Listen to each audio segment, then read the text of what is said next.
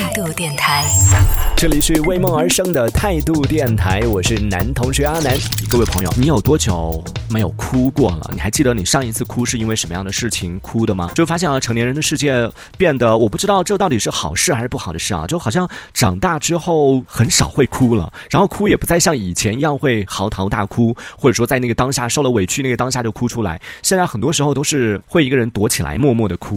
真的，为什么刚刚会问到说你长大之后哭是怎么哭哭的？这难道哭的和小时候哭的不一样吗？真的不一样。小时候就放开的、无所顾忌的，就直接哭了。长大之后有了偶像包袱之后，就很少会在人前哭了。就很多时候还是选择，比如说，比如说有位朋友就说，成年人的崩溃是悄无声息的，然后难过都是掩于色不敢表露出来的。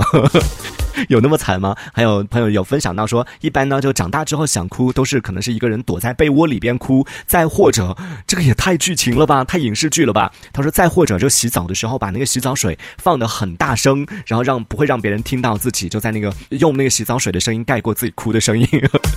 这真的是在演电视剧吧？这电视剧看多了，对。但这样的画面想想也觉得挺心酸的。成年人的世界里从来都没有容易二字，从来都是充满了各种各样的一些，明明生活很苦了，但是你却不能大声的。喊出来，你只能啊小声的来进行消化这样的一个情绪，然后自己一个人躲起来去舔舐伤口，让一个人去安抚自己的这种情绪，也觉得是挺难的吧。然后还有看到就网上的朋友分享的，还有朋友是在工作当中压力比较大的时候，或者是受到委屈的时候呢，就会跑到厕所里边去大哭一场，然后哭完之后呢，收拾好心情之后，还是得面带微笑的回到这个办公桌前。然后这位朋友他是做的是服务工作的，对，做服务工作，因为要和不同的人打交道，就可能经常会遇到这样的。时候啊，然后其实各行各业都会有自己的压力吧，然后都有自己不容易的地方，然后这也是我们这一趴说到，就是成人的世界没有容易二字，大家都有自己的不容易的，都有自己不顺心的一些事情、一些时刻，然后在这样的时刻，你需要有一种就是要么发泄，要么消化的一些方式，把这个负面的情绪给处理掉，千万不要因为这样的一些情绪去影响到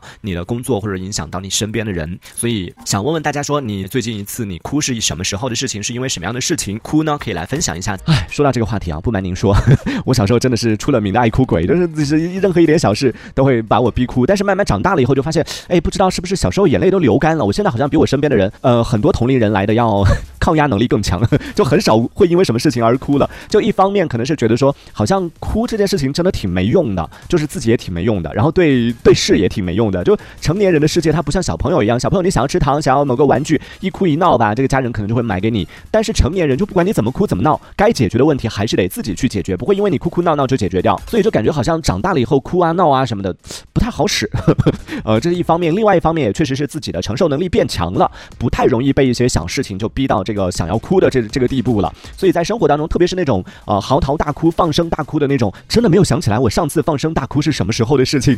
现在唯一能想起来的，可能就是小学的时候 被打得很惨的时候，就有过这样的经历。但是最近几年也也不是说不哭，也会哭，但是顶多也就是比如说看电影的时候看到什么感动的桥段啊这一类的，会稍稍的。忍不住啊，流下眼泪，抹抹抹眼角的泪光呵呵，但是也不至于到就放声大哭。想一下，就今天我们聊的是说，你最近一次大哭是因为什么事情？其实指的就是那种放声大哭，嗯，觉得啊，心里所有的委屈、所有的情绪全部发泄出来的那种。这里回想一下，我们小时候啊，小时候随便摔一个跟头啊，或者是哪里稍微破个口啊什么的，都会哭的真的是天崩地裂的。但是慢慢的，随着年纪的增长，长大之后，你就发现，哎，好像我们很少会因为什么事情而掉眼泪了。这可能也是我们经常说到的，就变坚强了，变懂事了。心疼变得懂事的我们，但是呢，不哭不代表说我们不会受伤啊。就作为成年人，我们不哭只是因为我们学会了怎么样去处理，怎么样去消化自己遇到的一些问题，或者说是受到的一些委屈。所以今天想要跟各位在听节目的朋友一起来探讨一下，各位朋友们，你还记得你上一次是因为什么事情而痛哭流泪吗？我已经想流泪了。